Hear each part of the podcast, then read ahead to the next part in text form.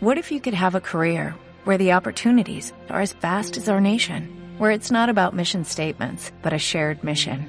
At U.S. Customs and Border Protection, we go beyond to protect more than borders, from ship to shore, air to ground, cities to local communities. CBP agents and officers are keeping people safe. Join U.S. Customs and Border Protection and go beyond for something far greater than yourself. Learn more at cbp.gov/careers. הנשמו יו yo iredes בו יחקוף ויחצו יקס i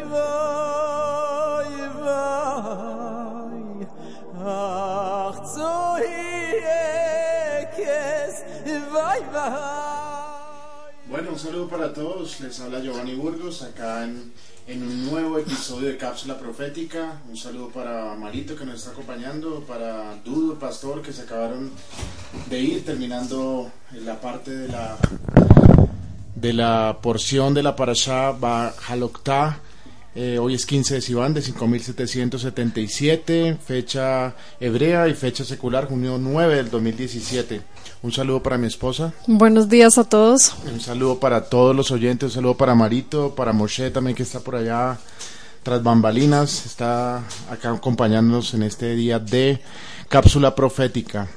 Bueno, después de un congreso tan espectacular que tuvimos eh, de una semana intensa y, y- ver eh, cómo se cumple, inclusive como lo comentaba ahorita Dudu, eh, el trasteo de los mismos levitas y, de toda esta carga, de este trajín de, de- del escenario, del montaje y, toda la riqueza que hay en esa parashá, con la menorá, con el Pesach Sheni, la segunda oportunidad, también con la, el rol de los levitas y finalmente con, con el cierre de la parashá con la, con la Lashon Hara y todas las enseñanzas de los rabinos, el rabino Bernstein, el rabino Shapira, pues es muy enriquecedor. Hoy queremos compartir con ustedes un tema muy profético, eh, pues se llama cápsula profética, eh, y también compartir aspectos del Congreso de Sehut que nos eh, impresionaron mucho. Eh, mi esposita va a estar compartiendo y en la medida que ella nos comparta, yo estaré también haciendo mis aportes a, a cómo ella le impresionó y cómo lo podemos aplicar a nuestras vidas. Bueno, no sin antes darle gracias a Dios por este día y entregar este tiempo a manos de Él. Padre, te damos gracias, Señor. Padre, bendecimos este tiempo, bendecimos este lugar, bendecimos esta Keilah, bendecimos al pastor Raúl, bendecimos al Moret Dudu, Señor, y todas las personas que sirven, Señor, como levitas. Y no solo como levitas, Señor, sino que están a cargo, Señor, de ministerios, Señor, y que Señor, lo hacen con amor para que tú, Keilah, Señor, todos los miembros del cuerpo, Señor, se muevan de una manera como una unidad, como una edad, como unos, como una comunidad, Señor. Te damos gracias, Señor, y ponemos este tiempo en manos tuyas, Señor, y que sean tus palabras, Señor, enriqueciéndonos, Señor, y poder ver, Señor, también a Yeshua, nuestro Mashiach, en la parte profética, Señor. Te damos gracias en el nombre de Yeshua. Amén y amén. Amén. Bueno, hoy quiero empezar yo. eh, mm, tiene que ver mucho con, con la que ya hemos venido hablando hace bastante tiempo, que tiene que ver con eh, Trump y mucho con la tierra de Israel, Jerusalén y todo lo que ha pasado eh, en los años que nos encontramos en el Jovel de, de la reunificación de Jerusalén, los 69 años de la declaración de la independencia del Estado de Israel, eh, y cómo lo podemos ir eh, moviéndonos, en, o el Señor que ha ido sacando adicional de todo lo que hemos comentado. Para eso yo traje, y lo hice en 21 puntos, 21 puntos para que los vayamos eh, socializando entre todos y, invitamos a las personas que, que nos están escuchando que, que se comuniquen a través de los medios que tenemos disponibles para ustedes, a través de arroba Jovel Radio, a través del Twitter, a- también a través de, también de Facebook y todos los medios que ustedes ya conocen y hagan sus aportes y nos dejen también y reporten su sintonía hoy en este día de Parashah Bahalokta y eh, 15 de Sivan de 5777. Bueno, empecemos por, por eh, recordar cuál es el evento más importante que, que vemos eh, a nivel profético y tiene que ver con, eh, sin duda, el Yobel, la reunificación de eh, Jerusalén, eh, que pues la fecha secular fue antier, hoy estamos a junio 9, fue en junio 7 de 1967, pero nosotros nos guiamos más por la fecha hebrea, que fue un 26 de, de eh, un 23 de mayo, un 22 de mayo al atardecer, fecha coincidencial en que Donald Trump estuvo en Jerusalén, después de hacer una, un recorrido por eh, países árabes y finalmente su escala en Roma. Entonces, eh, partiendo de eso, eh, decíamos en, otros programas que la suma de 50 más los 69 años de, del cumpleaños del Estado de Israel nos, daría- nos da 119. También mencionábamos eh, el 119 leído al revés, invertido, es eh, 911. Curiosamente también la fecha, eh, el último día de un presidente en Estados Unidos es enero 19. Si tú lo lees al revés, también te da 911. El ciento, día 120 es enero 20, el día que se posesiona el presidente de los Estados Unidos. ¿Cuándo quedó elegido Donald Trump? Donald Trump quedó elegido el 9 de noviembre, es decir, 11-9 eh, también se lee 911. Entonces vemos una cantidad de, de números que, aparecen, que parecieran ser coincidencia, pero a Dios no se le escapa nada y ya vamos a ir mirando un poco más cosas que el Señor ha ido mostrando. Definitivamente hasta el día de hoy, junio 9 de 1900, de- del 2017, perdón, eh, Trump no va a mover la embajada hasta el día de hoy. Cualquier cosa puede pasar se dice que Trump no va a mover la embajada de los Estados Unidos por el momento a Jerusalén. Hablamos también de que Trump es una especie de Ciro. Curiosamente, vuelven, vamos a utilizar mucho esa palabra curiosamente, tanto Ciro, que fue el que hizo el decreto de construir, eh, de, de reconstruir el templo, y Trump tienen que ver con constructores con su, co- es un magnate, Trump es un magnate constructor y digamos que los que reconstruyeron Zorobabel en el decreto de Ciro también tiene que ver con una construcción o una reconstrucción de un templo. Entonces vemos acá las similitudes también de la palabra constructores. Hay, hay una construcción involucrada. Vemos como el punto número 3 un ataque que sucedió en Londres, en Manchester, en el concierto, que es un concierto de una estrella muy popular dentro de los jóvenes, que se llama Ariana Grande. Vemos acá una cantidad de cosas y coincidencias en cuanto a los números también. Mueren 22 personas. El hombre, el que se le atribuye este ataque terrorista de una bomba, un artefacto explosivo, a las afueras del concierto, se llama Salman Avedi. Salmán es la misma raíz que tiene para Suleimán o Salomón o Shlomo. eh, tienen, comparten la misma letra, la, la letra Samek, la letra Lame, la, metra- la letra Mem. Eh, también vimos carteles en la ciudad de Bethlehem, la, donde es la ciudad de la casa del pan, donde nació el príncipe de paz, Sar Shalom, nuestro Mesías Yeshua, pancartas alusivas a la visita de Trump como el hombre de paz. Vemos que este mismo hombre, Salman Abedi, tenía 22 años en el momento del ataque. Y la fecha del ataque fue el 22 de mayo. Entonces vemos tres números 22. El número 22 de los hombres que mueren, de las personas que mueren, de la edad que él tenía, el terrorista, y la fecha el 22 de mayo. No, no voy a sacar ninguna conclusión de allí, solamente quis- quise traer estos datos para que ustedes los, quizás ustedes eh, encuentren algo más. La suma de estos tres números es 66, por lo cual no me dice nada por el momento, solamente los quiero traer. El, también para estas fechas que no estuvimos acá en Jovel Radio, estábamos en el Congreso y, y también tuvimos una semana donde estuvimos off o no vinimos, hubo un ataque eh, reciente en el puente de Londres, en el London Bridge. Vemos puentes, murallas, eh, por tres hombres en una van que arrolló un grupo, de, un grupo grande de personas. Se dice que murieron ocho personas y 48 heridos. Hoy, como lo comentaba Sergio, en Jerusalén, eso es un día muy donde se está celebrando algo muy pagano en Israel, en Jerusalén, en Tel Aviv principalmente. Escuchaba a Sergio Díaz que está en Jerusalén. Sergio Ríos, perdón, me confundí, sí. Está y nos comentaba que hoy es están en la eh, en la parada de Tel Aviv, la famosa parada gay de Tel Aviv, donde su eslogan es Let it be. Let it be, están haciendo alusión a let it be, ser bisexuales, o sea, es una let it déjenlo ser y una B grande. O sea, el, la campaña para este año de la parada gay más grande, inclusive creo que más grande que la de Nueva York, es, eh, está enfocada hacia la parte bisexual.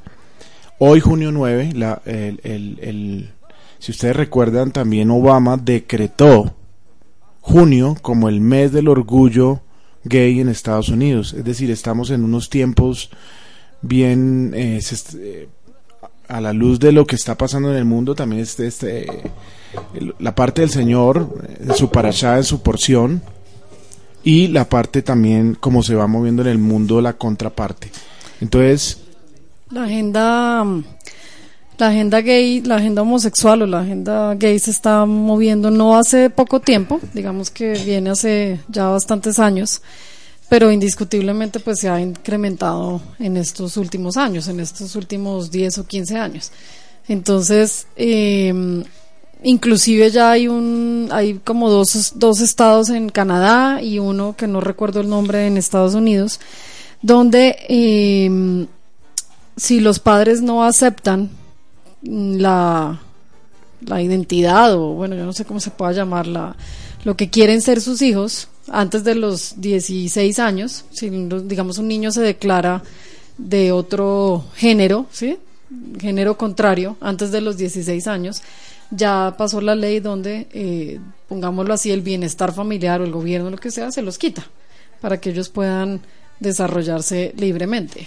Y lo preguntábamos ayer en, la en, en el colegio de nuestra hija Nicole, cuando yo le hice la pregunta a un grupo de, de educadores les dije, ¿qué pasa si aquí llega una... A ustedes hacen acá mucho énfasis en que yo como padre debo estar siempre en las reuniones porque es la figura paternal y esa figura de padre es indiscutiblemente pilar en la base de la formación de la niña. Y listo. Entonces yo le pregunto, ¿qué pasa si llega ahorita a, a entrevista una pareja del mismo sexo con su hijo para admisión? Y Curiosamente, eh, una de ellas dijo, pues habría que mirar la parte de la inclusión. Ahí sí ya se les cayó un poco el, la retórica o el discurso de que el padre es, ya tuvieron que tomar eh, o, decir que había una, había una cosa que se llama la inclusión, o sea, todos somos iguales. ¿Qué pasó con el discurso de hacía 10 minutos atrás, donde tengo que estar y me hacían mucho énfasis? Bueno, pero van a hacer lo mismo cuando se presenten eh, personas del mismo sexo, un par de mujeres, un par de hombres con un, con un niño o una niña. Eh, entonces vemos que eso depende de la óptica y como la persona esté afianzada en sus valores y principios morales y éticos, pueden ser cristianos o pueden realmente ser de familia, valores que, trascienden eh, lo que arrastra a las masas, a, las personas, a creer cosas que van en contra de la palabra de Dios. Bueno, seguimos con el número 7, entonces ya haciendo un paréntesis acá el orgullo gay, que es este mes declarado por Obama, y hoy, junio 9, en Tel Aviv está teniendo lugar la parada gay más grande del mundo, se podría decir, junto con la de Nueva York para tener en cuenta y estar pendientes orando por, eh, por Israel, porque esto trae juicio y esto trae calamidad, desgracia, porque pues Dios no se va a hacer el de los ojos, no se va a tapar los ojos y decir, no, no estoy viendo esto. Él sin duda no va a dejar que esto que quede así. Seguimos con el punto número 7. Como les decía a las personas que están, tengo 21 puntos de aspectos que estamos viendo de pueden ser relacionados con profecía de eh, en relación con Trump el evento más importante de los 50 años de la reunificación de Jerusalén y eh, los tiempos que estamos viviendo. Entonces, Salomón fue quien construyó el templo y Trump, el constructor, llegó a Jerusalén. Una de las, de los, eh, las peticiones de los rabinos fue exactamente que Trump fuera al cótel, al muro occidental, y orara, como está escrito en el libro de Reyes, y pidiera por la paz de Jerusalén.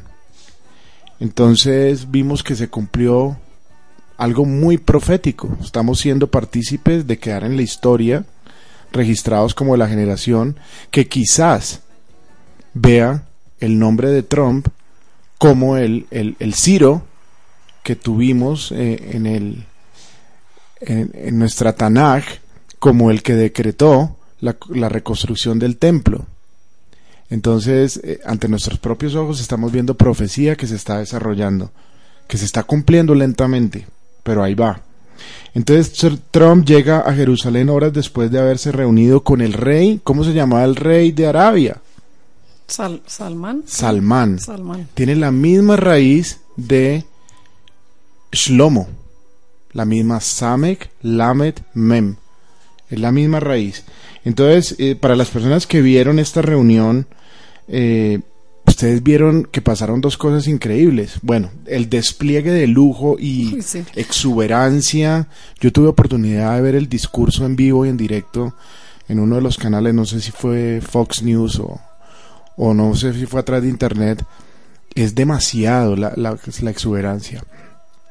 Pero algo que me llamó la atención fueron dos dos actos que hicieron muy, muy simbólicos y muy proféticos. Uno de ellos, coger una, poner las manos en una, en un globo terráqueo iluminado, donde yo sé, porque he estudiado inglés y porque conozco el inglés perfectamente, la palabra glow, que se, que se deletrea G-L-O-W, quiere decir iluminado, glow. De ahí viene lo que es eh, eh, sinónimo de iluminado, de luz, de... Lo que vimos fue un globo iluminado. De irradiar. De irradiar. Y eso es una bola. Un el bolismo, o si quisiéramos decir como un slang en el inglés, de cogerle, coger la bola, pues se puede decir bolismo. Eso es un slang gringo americano que se conoce muy bien, bolism. Entonces, si usted lo habla rápido, globalism, lo que estaban diciendo ahí el rey Salman y eh, Donald Trump estaban sellando un pacto del globalismo. Globalismo. además que a quién se le ocurre ponerle unas manos a, un globo terráqueo. Sí, no, iluminado, era perfectamente, era un sudoku fácil de, descifrar porque pues estaba muy fácil. Mm. De pronto para la gente habla hispana no es tan fácil verlo porque no saben que la palabra glow traduce iluminado, traduce luz o, irradiar. Pero cuando lo lee rápido, globalism. Pero el solo hecho de verlo era ya. Sí, era. Una imagen vale más que mil palabras. Sí. Bueno, en el punto 9 vemos que el constructor de la pared llega a la pared más famosa del mundo. El eslogan o uno de los puntos clave de la campaña de Donald Trump fue eh, precisamente construir un muro con México. Entonces llega el constructor de la muralla a la, la, muralla o la pared más famosa del mundo que es el Cótil. El, Sanedrín llama a Trump, el naciente Sanedrín, que pues algunos dicen que eso no es autoridad, que eso no tiene nada que ver, otros que sí, ahí están divididos. El hecho es que está avalado inclusive por el mismo rabino Yehuda Klik, que está en el Congreso ahorita en la Knesset, y que es uno de los eh, principales eh, promotores del Instituto del Templo, y, y, lo citan a él en muchos, eh, en muchos lugares. Dice este Sanedrín naciente que eh, llaman a, a, Trump a caminar a los pasos de Shlomo, de nuestro rey, del rey Shlomo, del rey Salomón, y Trump debía orar en el monte del templo para ayudar a traer el Mesías, o sea, para acelerar la, la- la venida del, Mesías, del Mesías. Como nos dijo el rabino Shapira, nosotros debemos ser como luz, eh, esas chispas divinas que, que estamos eh, ayu- ayudando y acelerando la venida del Mashiach. Para ellos también, para los rabinos, este acto profético de que Trump orara en el cótel traería o va a traer y acelerar la, la venida del Mesías. Trump, el punto número 10, Trump deja Jerusalén y curiosamente el mismo día Salman Abedi detona una bomba en Manchester en el concierto de Ariana Grande, eso ya lo dijimos. También dijimos que Bethlehem, la casa del pan, eh, donde nació Yeshua, le da la bienvenida al hombre de paz, donde hace poco más de dos mil años nació Sar Shalom, el príncipe de paz, nuestro Mesías Yeshua. La puerta oriental del muro de Jerusalén es conocido como la puerta de oro o la puerta oriental. Fue sellada por Suleimán el magnífico. Comparte la misma raíz que Shlomo. Suleimán, S-L-M, Samek Lamed Mem. Si bien Suleimán pude- puede haber tomado esta decisión por razones puramente defensivas, en la tradición judía esta es la puerta por el cual el ungido, el Mesías, entrará a Jerusalén. Y lo hemos compartido en otros programas. Está en el libro de Ezequiel, el que entra por la puerta oriental y el que va... Es más, ellos colocaron un, un cementerio ahí pensando que Yeshua va a llegar de una manera como como cualquier persona caminando, entonces se va a contaminar y entonces eh, va a tener que hacer Pesach Sheni. No. él va a llegar de una, él va a llegar como rey, va a llegar eh, empoderado y va a hacer lo que lo que él justicia. Él va a hacer justicia y va a llegar con de una manera muy diferente como no lo imaginamos. Entonces eh, entrará en Jerusalén y se sugiere que Suleimán el Magnífico selló la puerta para impedir la entrada del Mesías. Los turcos otomanos captan Jerusalén y comienza la reforma. Entonces vamos a ver unas fechas. Ya lo hemos dicho también acá en este, en este programa. 1897.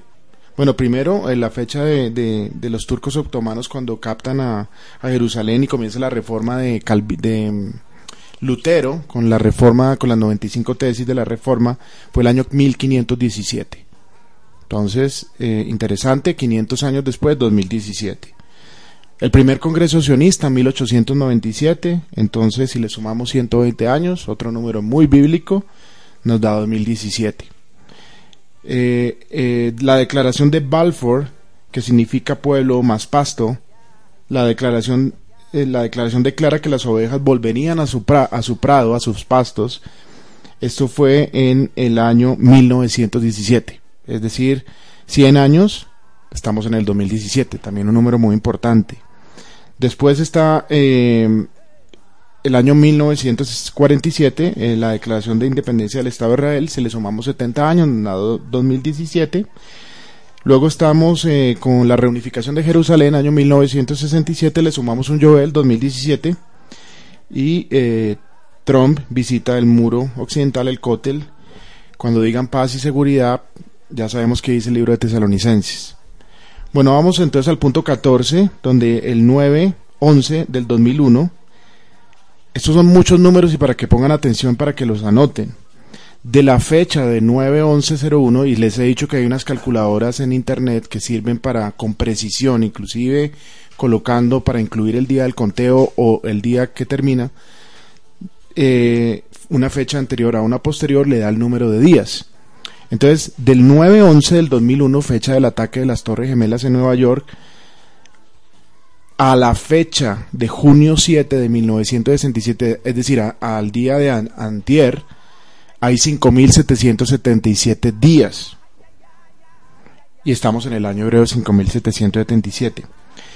Como lo compartía en el WhatsApp de Cápsula Profética, Tisha B'Av es 11.9. Está- eh, Quiero hacer la aclaración de que el mes de Ab es según el, el calendario civil, en el cual tomamos que eh, no es el calendario bíblico. Es decir, en el calendario bíblico Ab no corresponde al mes 11, pero en el calendario civil sí. Dice Tisha B'Av es 11.9 o noveno del mes 11. Trump fue declarado ganador el 11.9. El último día antes de que Trump tomara, eh, entrara a, a ejercer su cargo fue enero 19, ya lo habíamos dicho. Trump aterriza en Jerusalén nueve meses y once días después de cumplir los 70 años. Este hombre que nació 700 antes, días antes, que, antes de Israel y cumplió 70. 700 días antes de Israel y cumplió 70. También 700 días antes del 70 de Israel. O sea, si vemos tanto antes como después, las dos fechas, hay 700 días eh, en, eh, que nos muestra esos sucesos. 700 días antes de Israel y cumplió 70 y 700 días antes del 70 de Israel. Es decir, antes de que Israel cumpla ahorita 70 años, hay 700 días también. O sea, por los dos lados da 700. La primera semana de negociación en el año que Trump, en el que Trump sería declarado ganador, el 11-9, el Dow Jones Industrial de la Bolsa de Nueva York cayó 911 puntos en su primera semana. La caída del Dow Jones fue la primera semana del 119 aniversario de la Bolsa de Nueva York. La caída del Dow Jones fue de 119 días después del 11 de septiembre del 2015. En la víspera del 9-11 del 2015 la ONU votó a favor para izar la bandera palestina. Pasó con 119 votos a favor, 45 en contra. La película 1776 fue lanzada el 11-9, 44 años al día en que el hombre que reemplazara al 44 presidente de los Estados Unidos, Barack Obama, sería declarado ganador. Vemos una cantidad de números por todo. Eso es por encimita, porque no quiero traer más cosas que quizás dicen, no, ya no, pero hay muchas cosas más. Vamos al punto número 15. El último día antes del 50, o es decir, junio 6 de del 2017, de Jerusalén es de 8 años, 8 meses y 8 días a partir del 29 de septiembre del 2008 cuando el Dow Jones cayó el 7%, 777 puntos. Entonces vemos también cómo el Señor habla a través de, de, todo, todos los, los números. Eh, increíble. Vamos al punto 16. Aquí ya está poniendo un poco más interesante. Siete meses y 17 días en el año 5777, o sea, entrados siete meses y 17 días de este año 5777, Trump hace la danza de la espada con el rey Salmán, el mismo que estábamos hablando ahorita.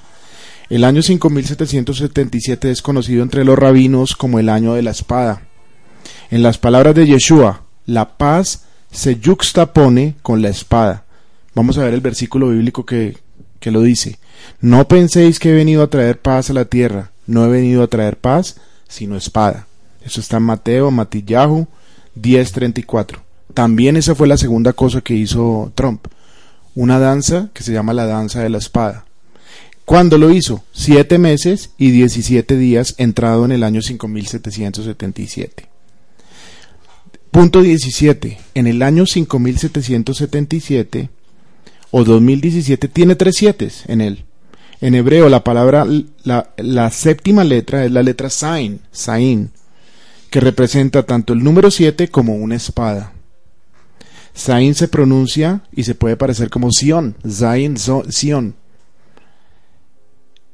También vimos algo que salió en las noticias muy impresionante, punto 18, fue que Estados Unidos bombardeó a Siria con una bomba que nunca había usado, que se llama la bomba Moab, traducido esa sigla que quiere decir Mother of All Bombs, la madre de todas las bombas.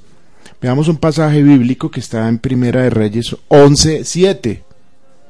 Fue, espera un segundo, fue en esa época cuando en una montaña al este de Jerusalén Salomón edificó un altar pagano para Quemos, el detestable dios de Moab y otro para Moloch, el despreciable dios de los amonitas. Vemos que Salomón, que lo estamos viendo a lo largo de esta presentación, como Suleimán, el que tapó la puerta oriental, como Salomón, el que se reunió con Trump, que es Salman, es el mismo, la misma raíz, Shoresh, la misma raíz de las tres letras, Samek, Lamed, Mem.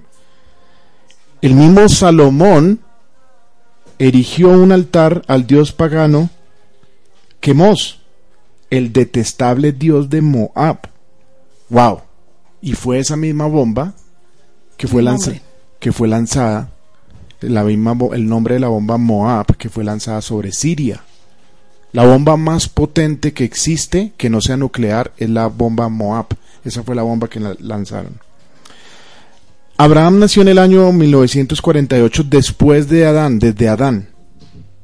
El actual Estado de Israel nació en el año 1948. ¿Será que el templo será construido 70 años después? Recordemos que el templo fue destruido en el año 70 AD de nuestra era. Ya voy a acabar y hacemos una pausa para, para no dejar, me faltan dos puntos. El arca de Noé reposó en las montañas de Ararat el día 17 del mes séptimo. Nuestro Mesías Yeshua se levantó de la tumba el día 17 del mes primero. Coloquémoslos en perspectiva, coloquémoslos en una hoja. Si restamos 717 menos 117 nos da 600, que fueron los años que tenía Noah cuando comenzó el diluvio. Ojo a esto porque acá está muy interesante. Eso, eso me acuerdo que me lo dijo Johncito Sánchez para encontrar un número que ya les voy a decir. Lo interesante es ver que en la genealogía de Adán, Lamech, que era el padre de Noah, murió a los 777 años. Mire este dato tan interesante que nos da la misma Torah. Dice 595 años después de haber nacido Noah. ¿Por qué nos da esa fecha? Si, el- si sabemos que cuando Noah tenía 600 años fue que empezó el diluvio. Si restamos 600 menos 595 nos da 5. Shemesh. Hoy hablaba... Eh, perdón. Hamesh. Hamesh, perdón, es que lo confundí con el con Yeshua, que es de, ese es diferente, es la que- ah, ok, ok, gracias Dudo. Ese 5 se lo podríamos adicionar a los 777 años porque está dentro del mismo pasaje. Porque la Torah nos dice 595 años después? Si lo restamos a los 600 nos da 5, más los 777 nos da años 5777 cuando Noah entra en el diluvio. Ojo a esto. Nos está diciendo el texto que en el año 5777 comienza el diluvio. ¿Cuál diluvio? Si la palabra Noah significa descanso. Vamos a ver. Todo esto es muy profético lo que estamos viendo. Y el último punto, América nunca ha estado más dividida y si llega a un acuerdo para dividir a Jerusalén, lo será aún más. No olvide que tenemos el raro eclipse que se acerca el 21 de agosto del 2017. Trece semanas desde el día en que Trump visitó el Cótel. Este eclipse es 33 días antes del signo de Apocalipsis de- que está en Revelaciones 12. 33 días exactos. Siete años más tarde, en abril 8 del 2024, otro eclipse dividirá América y quedará como una X. Yo lo estuve mirando en la página de la NASA y para el 2024, siete años después, será este año 5777 en Rosh Hashanah cuando se suene el chofar, el año que marca algo. Siete años, ¿qué va a pasar? ¿Será el rapto? ¿Estaremos en Jerusalén? No lo sabemos. Siga escuchándonos en Cápsula Profética. Nos vamos a una... Y cuando no nos escuche ya nos fuimos. Y si no nos escuchan es porque ya no fuimos. bueno, no, quisiera entrar a una pausa y enseguida el, la siguiente sección vamos a estar compartiendo anécdotas del Congreso de Sehut con mi esposita y ya volvemos.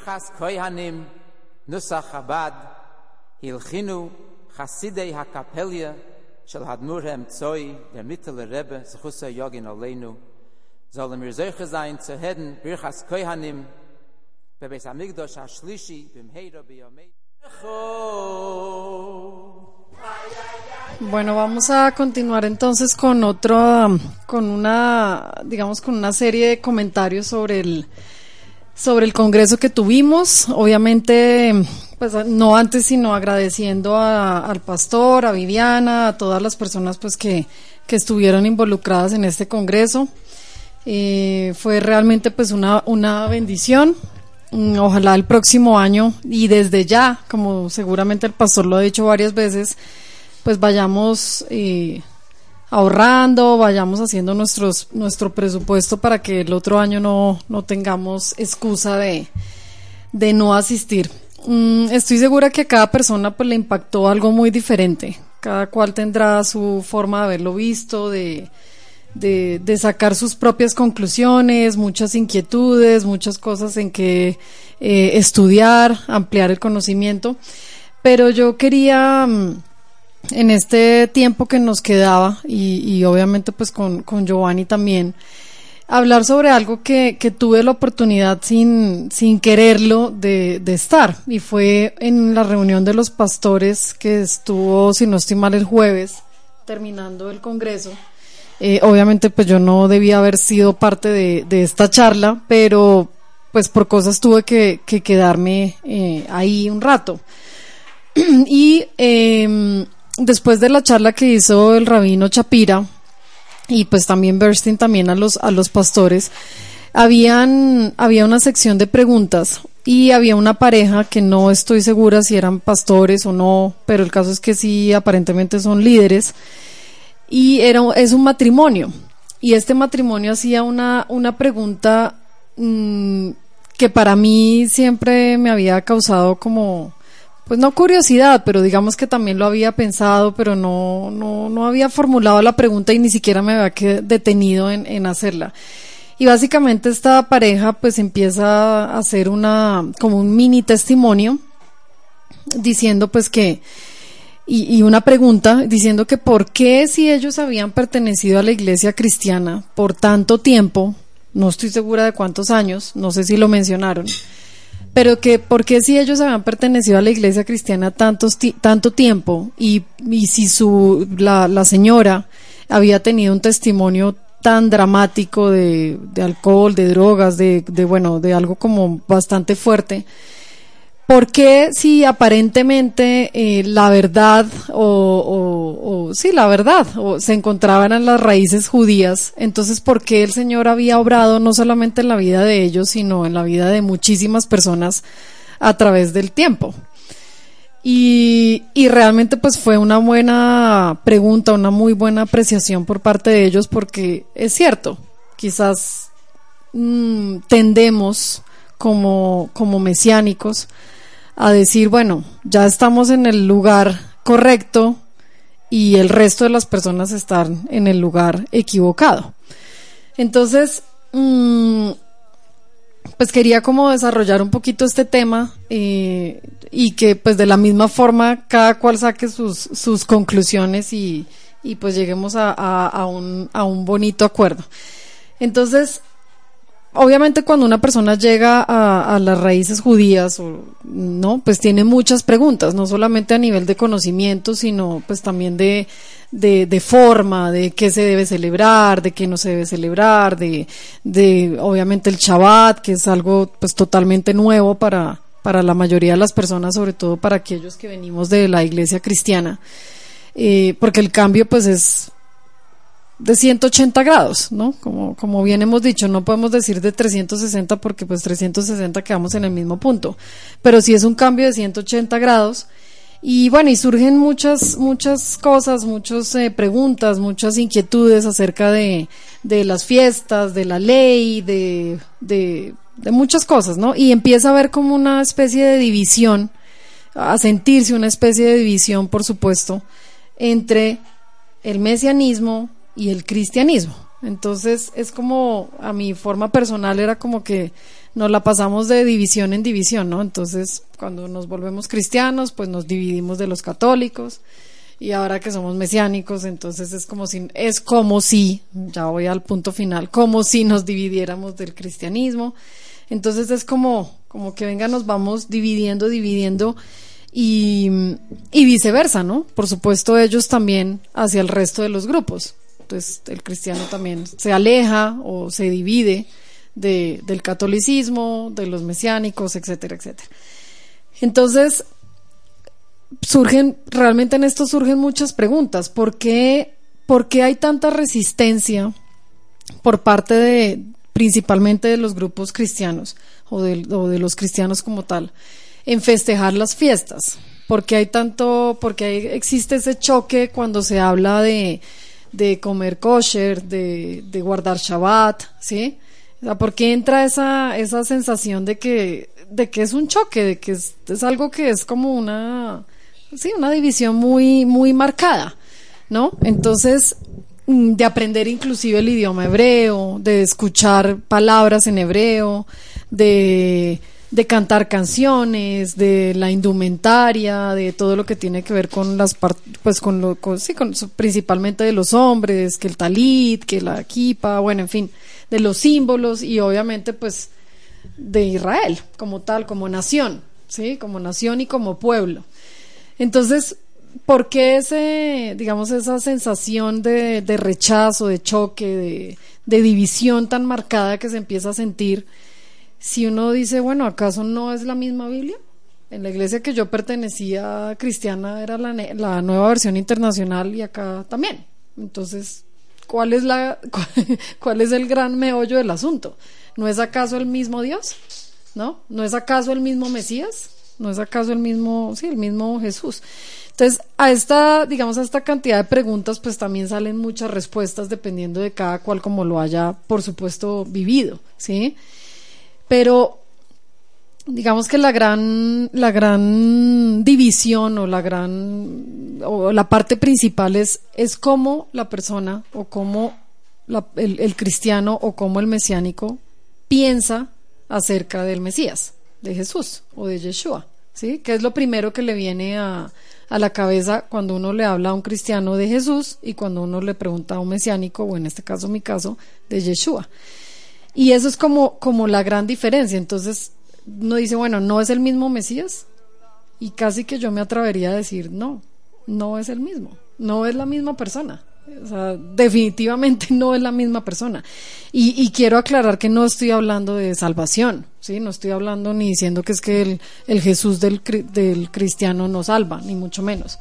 Ni que el Yeshua de este sí salva. No estoy hablando de eso. Estoy hablando de de lo que primero uno llega a, pensar sobre Jesús o Yeshua. Y, definitivamente es como si fueran dos personas totalmente diferentes.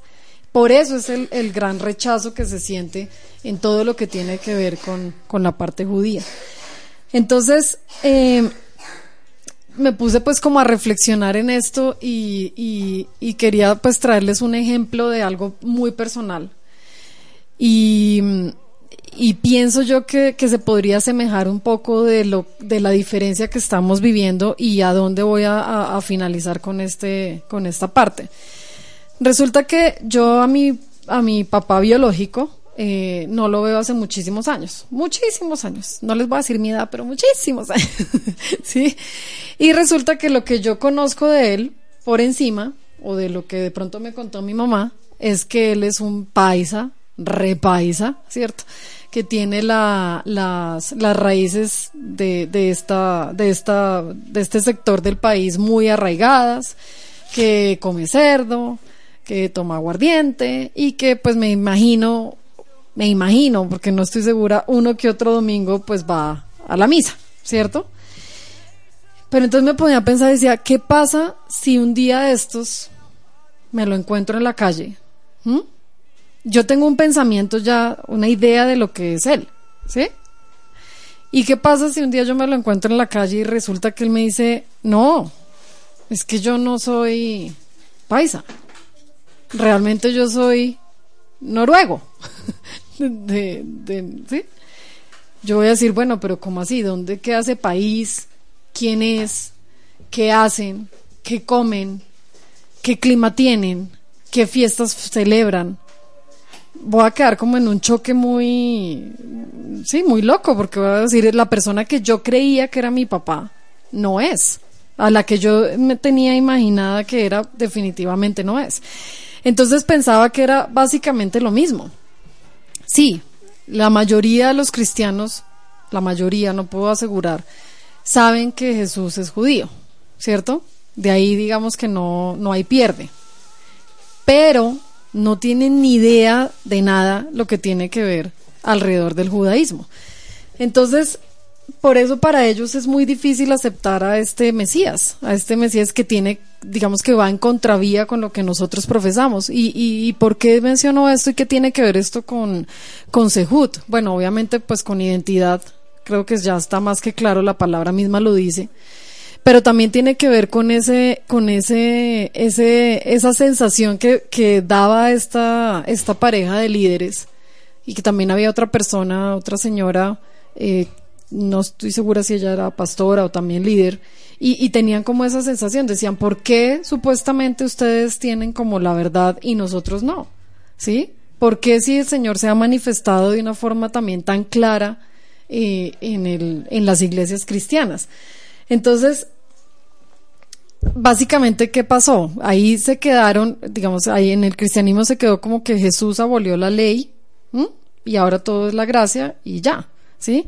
Entonces, acá habrían otra serie de preguntas que de pronto le quedarían a uno difícil de responder, pero que son importantes hacerlas. Entonces dice, ¿por qué Dios póngase en una posición del cristiano y diga, bueno, entonces, ¿por qué Dios ha aceptado la cristiandad como por dos mil años? ¿Sí? Porque no se ha terminado. Ahí está. ¿Mm? ¿Por qué ha permitido que vidas, como ya lo dije, eh, sean restauradas por medio del cristianismo? Y no solamente vidas, familias. ¿Por qué si ellos rechazan como tal la Torah? Pero, perdón, restauradas en cuanto a un primer no es una restauración total, es un principio de algo porque yo fui, exactamente yo fui testigo de, eso. Eso es un comienzo, pero ahí no hay una restauración final. Perdón que yo interpele en esa parte mm, porque... Pues yo pienso que no podríamos asegurarlo 100%.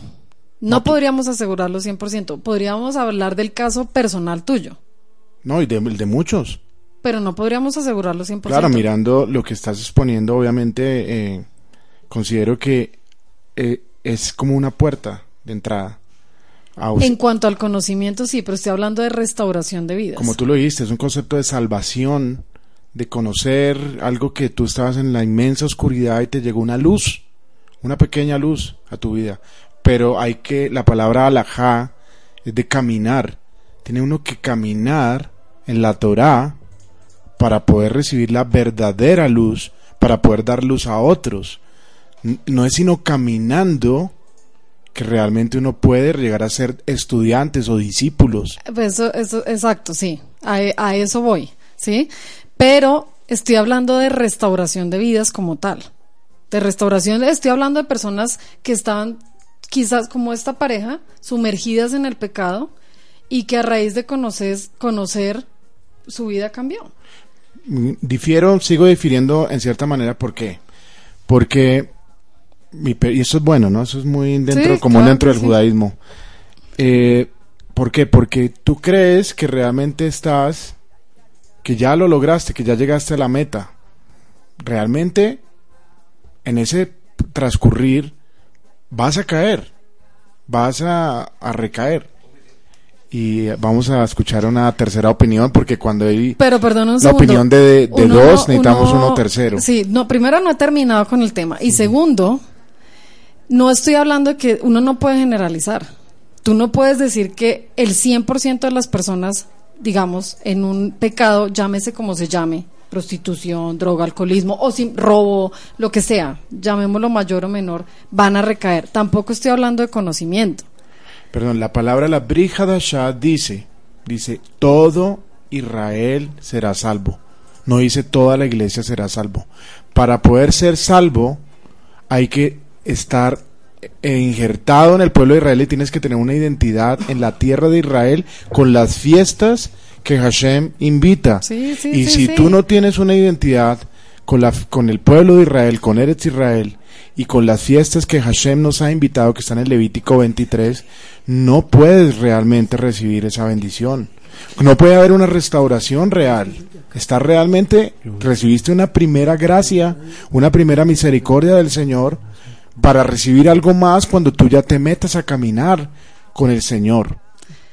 Sí, estoy de acuerdo con eso, pero estoy hablando de, estoy hablando de dos cosas. Primero, no estoy hablando de salvación, porque tú no puedes decir que el Jesús del cristianismo nos salva. Y segundo, no, no puedes decir que el único, que el único que salva es eh, el del mesianismo. Eso no lo podemos decir. Digamos que sería, estoy hablando de salvación.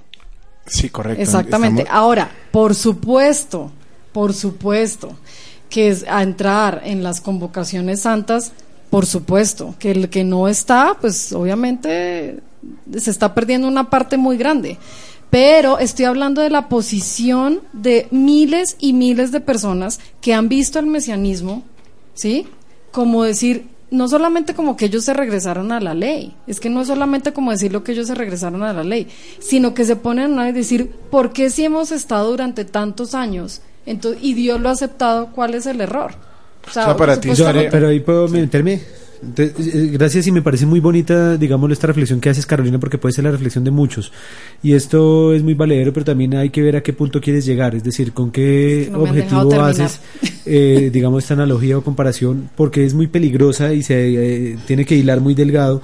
Y a lo que vamos es que no se trata de quién tiene la razón, sino que se trata de ver cuál es el plan de Dios porque en tener la razón es que sea, es decir, cualquier persona en Siria te va a decir que tiene la razón, la razón, como los musulmanes te van a decir que tienen la razón y por lo que están haciendo y, los chavistas en Venezuela te van a decir que ellos tienen la razón y ahí entramos en la subjetividad y ahí es que pasar eso es al plano de ver cómo Dios ha actuado y obrado. Entonces, que el cristianismo haya funcionado no quiere decir que, entonces, porque ha funcionado por dos mil años o que Dios lo ha usado, eh, tienen la razón. No, el ejercicio es ver cómo Dios ha actuado y a pesar aún de las circunstancias, Él dice que creó al malo aún hasta para el día malo. Es decir, que Él también ha creado circunstancias y se ha valido de herramientas para poder llevar el mensaje. Eh, yo lo cierro con esto y es, yo comparo el mensaje de la salvación con el ejercicio de la salida de Egipto, Pesaj. Y hay muchos que salieron de Egipto, Pesaj, y son salvos. Pero ese no era el propósito. El propósito era que llegaran al Sinaí y recibieran la Torá. El pueblo creyente cristiano, desde mi punto de vista, celebró Pesaj, es decir, es salvo. Pero no han llegado a la Torá, no han recibido la Torá, es decir, no han llegado a Shavuot. ¿En dónde están mientras tanto? En el eterno desierto. Pregúntale a cualquier creyente, a cualquier cristiano, y es una vida constante del desierto, del desierto y del desierto, porque no quieren entrar a celebrar o a vivir las leyes, porque ya no hay leyes, ya Jesús abolió todo, y ahí es en donde está el grave error. Cuando entramos a, la Torah, a las leyes, al Sinai, tenemos identidad, tenemos un camino, tenemos un- un- una guía, que el, todo el pueblo cristiano hoy día, esos mismos dos mil años de los que tú me has hablado, eh, cristianismo, se están dando cuenta que ya no hay un más, ya, ya no hay que más traer, que más importar. Y se están dando cuenta que el Señor los está llevando a las fiestas, los está llevando a todo esto, pero tienen miedo, hay orgullo, hay vanidades y ahí es en donde falta dar ese paso que eso solo lo dará el Señor. Ahora, que, que nosotros estemos siendo primicia, pues Baruch Hashem, debemos tener cuidado con esa primicia de ser un testimonio adecuado, porque también mucho de esto ha sido por falta de un testimonio adecuado para que el pueblo cristiano en general llegue a, a, esta, digámoslo, bendición de lo que es vivir la Torah, celebrar y, entender esto. Y aún ni siquiera yo considero que hayamos llegado a la meta, porque dentro del mesianismo no estoy diciendo que vaya a haber otra versión o alguna otra religión después, pero aún nos falta llegar a, a Sukkot. Entonces, por ahora estamos del traslado fuimos cristianos, Pesach. Ahora estamos dentro del mesianismo, es el equivalente a Shavuot. Y dentro de este proceso llegaremos a Sukkot, que es cuando habitaremos con el Mesías, ya él mismo será nuestra, y algunos, enseñanza. Y algunos como eh, en, esta, en esta fiesta de Shavuot, como lo compartía el pastor en, en, en, el discipulado, algunos serán como Ruth, otros serán como Orfa. Algunos cristianos voltearán el cuello y se devolverán a, a, a Moab. Otros, como Ruth, seguirán a Noemí irán al celebrar la fiesta de Sukkot. O sea, va a haber realmente, va a haber ese fenómeno de que algunos van a escuchar y van a seguir. Y la misma palabra nos lo da. Curiosamente, la, la Meguila de Ruth es la que se lee para esta fiesta de Shavuot. Bueno, eh, gracias por sus intervenciones. Me alegra que se hayan, ponido tan, puesto tan eufóricos. Eh, porque efectivamente yo estoy planteando la, la, el punto de vista desde alguien como si fuera cristiano. ¿Y por qué lo estoy diciendo? Lo estoy diciendo porque precisamente esta duda eh, nació o esta pregunta nació de unas personas que asistieron a Sehut. Ahora, yo no estoy diciendo que es que ellos tengan la razón, estoy diciendo que cuál es realmente nuestro papel como mesiánicos. Estoy diciendo que realmente, ¿a dónde quiero llegar? A ese precisamente, a, a poder enseñar, pero, pero, ¿Qué es lo que está, qué es lo que veo también que está pasando? Que esa división, ¿sí? Al, al, al, al crear como una división, pues obviamente no se puede, no se puede enseñar. Y también a dónde voy? Que realmente las masas, es decir, las personas que están asistiendo, están siguiendo a un pastor. Y finalmente, ¿quién es el que está llevando el mensaje errado anti El pastor. el pastor. No estoy diciendo con esto tampoco que las, que las ovejas libren toda responsabilidad de toda culpa de no haber eh, eh, de no estudiar sí por supuesto que no. Pero finalmente a dónde va al pastor. Creo que se terminó el tiempo no pude terminar. Eh, sí no pude terminar. Pero bueno después. Bueno un saludo para todos eh, que tengan un Shabbat Shalom entre estas diferentes posiciones o, o, maneras de pensar en eso se basa el judaísmo, eh, todo está bien, siempre y cuando pues guardemos eh, siempre la compostura y podamos cada uno eh, exponer lo que, lo que creamos a la luz de la palabra de Dios. Bueno, bendiciones para todos, que tengan Shabbat, Shalom.